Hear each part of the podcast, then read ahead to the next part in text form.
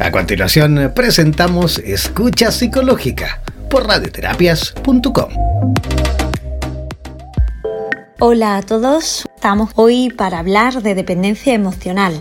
Hoy en concreto eh, para aportar una serie de pautas para poder vencer esa dependencia emocional, respondiendo con esto a todas las preguntas que nos habéis hecho llegar a, través de redes sociales.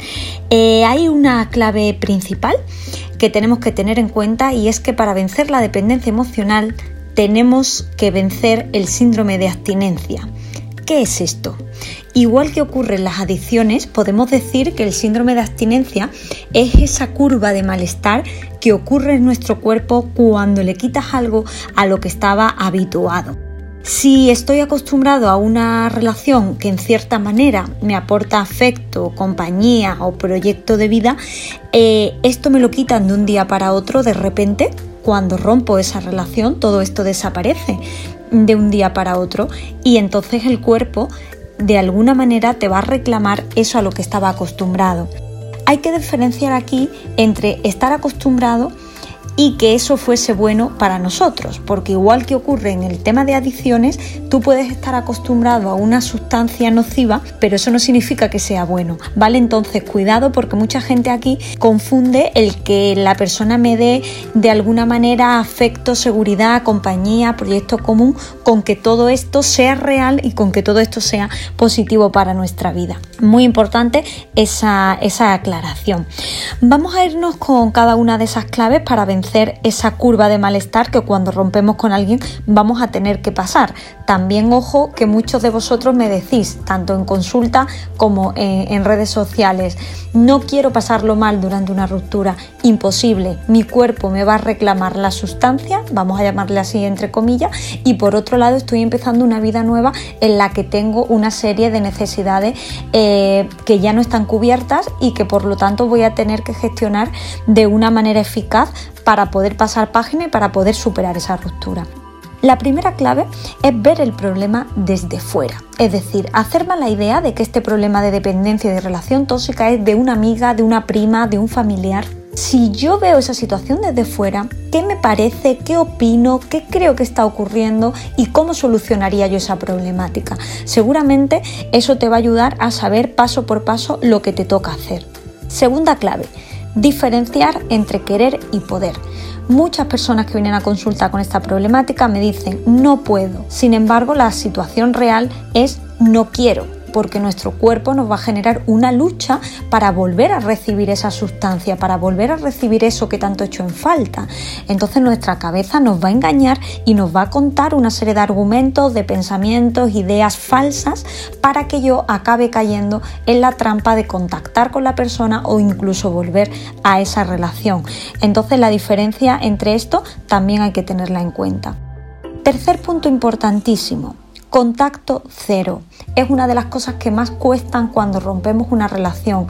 Borrar a la persona de redes sociales, borrar de WhatsApp, no tener amigos en común que me puedan aportar información sobre mi expareja. Este contacto cero, ¿por qué es tan importante?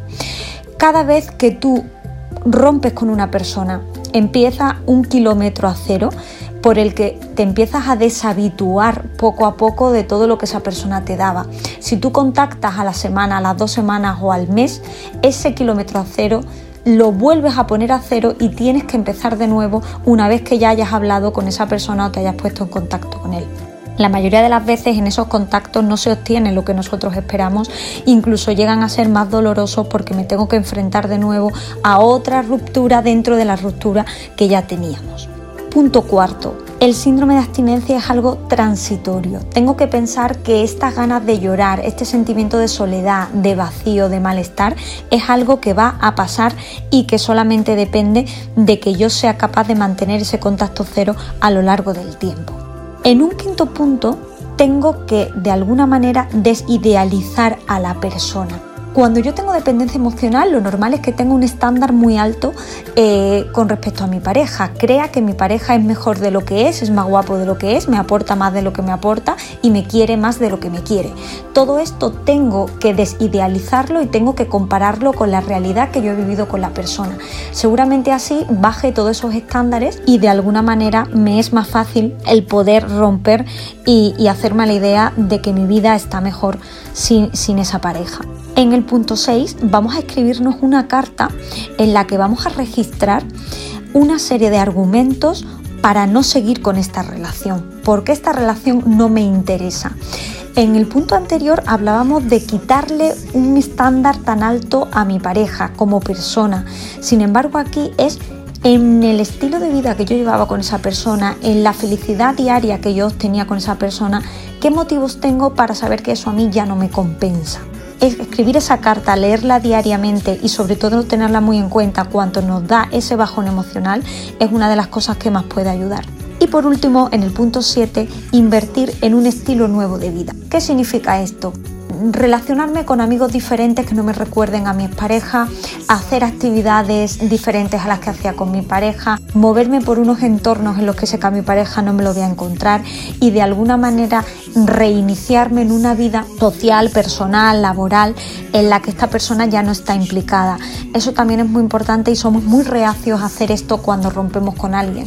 De hecho, la mayoría de las veces nos encontramos con que la persona prefiere quedarse pasivo eh, en casa, encerrado, sin hacer una vida nueva, porque de alguna manera esto le confirma el que esa ruptura se ha terminado dando. Por supuesto, como siempre, son pautas muy generales, pautas que pueden ayudar de manera general a saber por dónde tenemos que ir.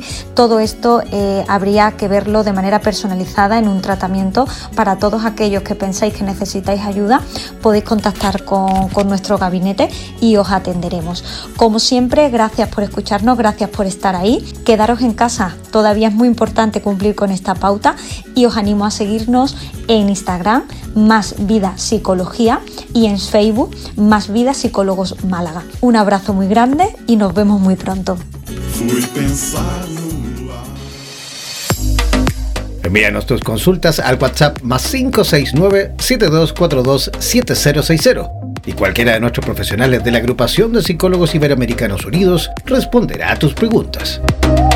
Hemos presentado Escucha Psicológica por radioterapias.com. En radioterapias.com somos lo que sentimos.